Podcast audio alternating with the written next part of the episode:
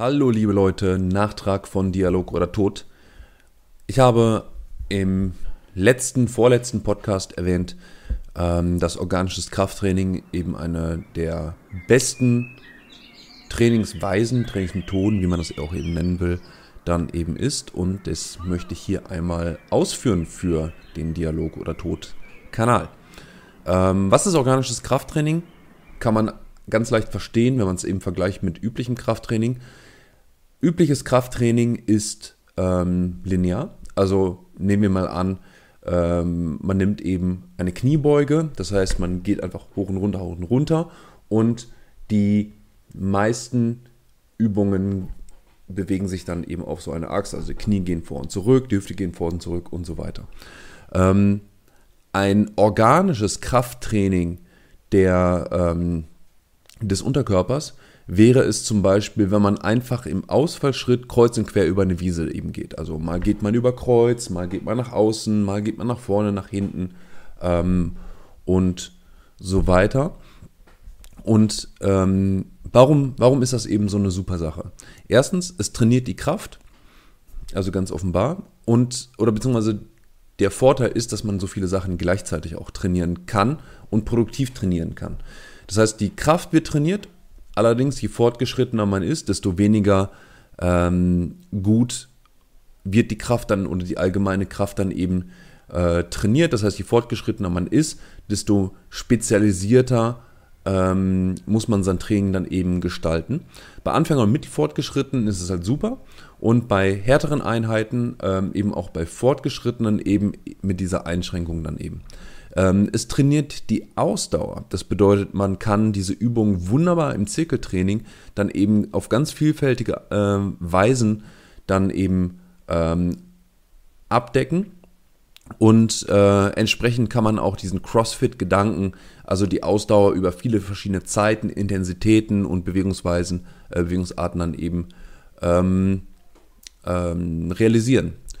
Die Mobilität wird auch ähm, mittrainiert. Und Mobilität ist in dem Sinne, ich benutze jetzt meinen Begriff von Mobilität, da geht es nicht nur um ähm, Bewegungsamplitude, die mögliche Bewegungsamplitude äh, in den Gelenken, sondern geht es auch um Stabilität, wie zum Beispiel die Rumpfkraft, die Griffkraft ähm, und auch ähm, so eine gewisse Kontrolle. Also wenn man zum Beispiel einbeinig dann eben äh, steht, dann gehört das Gleichgewicht halten, das Vermögen Gleichgewicht zu halten, jetzt zur Mobilität. Und ähm, bei Locomotions, das bedeutet auf den ähm, relativ bodennahen Methoden der Fortbewegung, hat man viel ungewöhnliche ähm, Gelenkwariationen.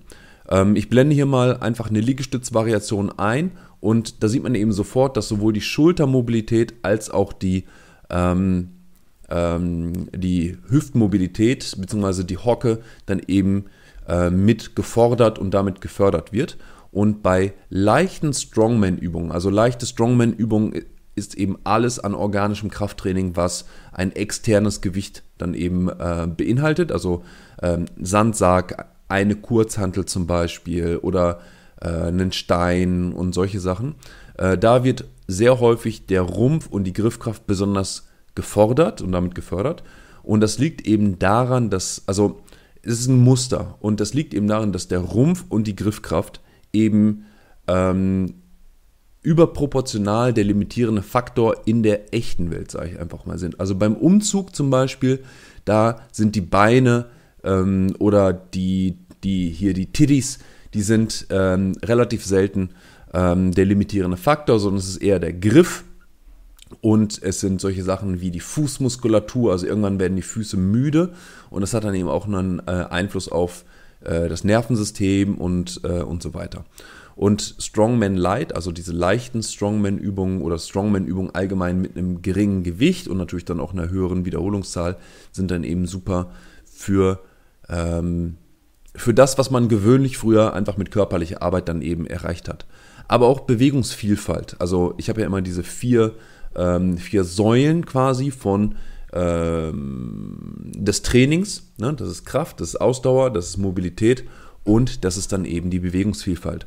Und durch ähm, organisches Krafttraining hat man eben ganz viele Mikrovariationen. Also nehmen wir mal an, man ähm, schultert eben einen Sandsack oder man springt immer wieder eine Treppe rauf. Also dadurch, dass man eben ähm, immer wieder quasi neu einfach die Wiederholung ansetzt und immer wieder neu sich in die Bewegung eben hineinfindet, hat man immer leichte Bewegungsabweichungen. Aber auch die Art der Bewegung selbst, ähm, die Art der Bewegung selbst ähm, führt dazu, dass man mehr Gelenkwinkel mit unterschiedlichen Kraftrichtungen und äh, Kombinationen von Muskeleinsätzen ähm, dann eben trainiert. Also zusammengefasst, es werden mehr und komplexere motorische Programme benutzt. Ähm, beim organischen Krafttraining haben wir vier Methoden, nämlich erstens die Dauermethode. Das bedeutet, äh, man arbeitet einfach kontinuierlich für so und so viele Minuten. Das kann dann eben auch einfach das aerobe Ausdauertraining ersetzen. Häufig sogar mit niedriger Schockbelastung und ohne negative Phasen. Das heißt, wenn ich jetzt ähm, einfach sage, ich nehme einfach einen moderat schweren äh, Medizinball, also 20 Kilo zum Beispiel, und ähm, werfe ihn einfach immer über meinen Kopf, also immer einfach so nach hinten, dann ähm, habe ich da gewissermaßen gar keine negative Phase, habe gleichzeitig eben den Rücken und die Beinrückseite dann eben stark belastet. Und wenn man dann eben ein ruhiges Tempo wählt, also jetzt nicht versucht irgendwie in einer Minute 40 Wiederholungen zu schaffen oder so, ähm, dann kann man eben auch das einfach ganz kontinuierlich für 30 Minuten machen und seine Herzrate genau in dem Bereich dann eben halten, in dem ähm, die Herzkammer eben auf gute Weise gedehnt wird und dann das Herz dann eben auch tatsächlich mehr Pumpvolumen hat und nicht durch einen zu hohen Druck zum Beispiel ähm, eher die Kammerdicke ähm, dann eben erhöht. Dann gibt es Zeitmethoden, das heißt Übungswechsel nach fester Zeit. Das ist gut für Übungen, ähm, also wenn man einfach unterschiedliche Übungen dann eben ähm, einsetzen will. Also zum Beispiel kann man sagen, ich mache ähm, 10 Minuten, ähm, 10 Minuten springe, mache ich Treppensprünge und dann mache ich 10 Minuten Würfe mit dem Medizinball. Ist aktuell quasi eines meiner, äh, meiner liebsten Einheiten. Also diese, also ich mache quasi organisches Schnellkraft-Ausdauertraining zweimal die Woche. Das sieht bei mir wie folgt aus. Ich ähm, suche mir einfach einen Weg und sprinte den. Das heißt, ich sprinte einfach, also ich renne einfach los und dann äh, laufe ich eben äh, fast so schnell wie ich kann und dann gehe ich zurück und das wiederhole ich dann eben, bis ich merke, dass bei mir so ein bisschen der Dampf rausgeht beim Sprinten. Also ich gehe ans Formversagen und ans Technikversagen beim Sprinten und jetzt äh, versuche nicht meine Ausdauer auf Teufel komm raus da, ähm, dann eben zu trainieren. Das heißt, ich bin aber auch kontinuierlich eben in Bewegung. Und ähm, dann gehe ich weiter, dann gehe ich eben zu einer Treppe und da mache ich dann äh, für eine Weile dann äh, Treppensprünge. Das heißt, ich variiere da auch mal ein bisschen. Das heißt, ich setze mal den einen Fuß vor, den anderen Fuß zurück, gehe weiter nach vorne, habe also dann die Mikrovariation und die andere Variation oder Bewegungsvielfalt, die da eben reinkommt, ist eben, dass quasi jeder Absprung und jedes Landen dann eben natürlich auch ein Stück weit anders ist. Also im Gegensatz zum Beispiel zu einer Kniebeuge wo ähm, man die Füße einfach fest aufsetzt und dann natürlich nicht jedes Mal irgendwie den einen Fuß ein bisschen nach vorne setzt, den anderen Fuß ein bisschen nach hinten setzt oder äh, solche Sachen dann eben macht. Man kann das aber auch einfach schneller takten. Also man kann dann so ein Zirkeltraining daraus machen und dann stellt man den Timer, sagen wir mal, einfach auf zwei Minuten und dann macht man eben ähm, zwei, drei, vier, fünf Übungen einfach im Wechsel und macht das dann eben auch äh, für eine gewisse Zeit erfahrungsgemäß ist letzteres dann eben auch, also es, man tendiert dazu, einfach intensiver zu arbeiten. Ähm, dann gibt es die Streckenmethode, das ist besonders gut für Locomotions, also für alle Formen des Fortbewegens. Äh, das spart eben das Zählen und misst trotzdem einfach die umgesetzte Arbeit. Also ähm, nehme ich einfach, sagen wir mal, einen halben Fußballplatz und, äh, und teile den eben nochmal in Hälften auf, also ein Viertel Fußballplatz und mache halt eine Bewegungsform ähm, dann eben ähm, ein Viertel Fußballplatz lang und dann wechsle ich eben die Übungen und so weiter. Ähm, zu Beispieleinheiten komme ich dann eben noch gleich. Oder man kann natürlich das ganz klassische machen, also man äh, zählt eben ähm, die Wiederholung, also die Wiederholung pro Übung, macht dann ein Zirkeltraining und ähm, das eignet sich aber besonders für, ähm, für geringe Wiederholungsbereiche. Also 10 bis 20 Wiederholungen ist so das, was ich persönlich mache. Ähm, nicht, dass ich auch mal acht Wiederholungen mache oder, oder sowas in der Art, aber mehr als 20 Wiederholungen mache ich nicht, weil dann wird mir das Zählen irgendwie zu dösig.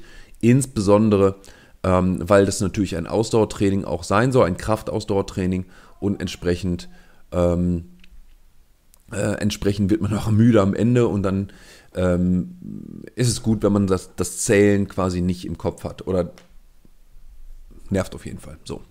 Beispieleinheiten. Ich nenne mal einfach vier Beispieleinheiten, je für eine Methode und dann ist das Video äh, abgeschlossen.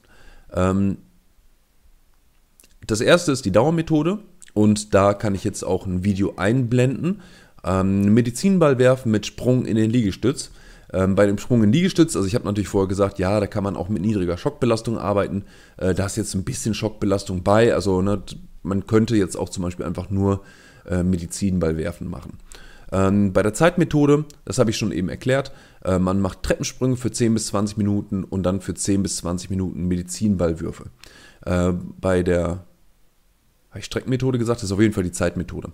Bei der Streckenmethode, äh, da macht man eben einen Medizinball, Rotationswurf, also man stellt sich eben seitlich hin, wirft den Medizinball dann eben zur anderen Seite, also durch eben die Rotation und macht das eben über einen halben Fußballplatz. Dann ähm, macht man eben den Echsengang oder im, den Lizard Crawl dann eben über einen Viertelfußballplatz und dann geht man wieder mit per Step Behind ähm, auf die Startposition. Ähm, die vierte, also Wiederholungszählen, würde einfach so sein, dass man einfach 20 Medizinballstöße macht, also einfach im Grunde wie ein Boxschlag, äh, wie man es eben so kennt. Ähm, Ausfallschritt gehen mit 20 Wiederholungen pro Bein und 20 Mal Ruderschwingen. Das blende ich natürlich dann eben auch ein, weil es eine ungewöhnliche ähm, Methode ist. Das ist mein Nachtrag zum organischen Krafttraining. Ich wünsche euch alles Gute und bis bald.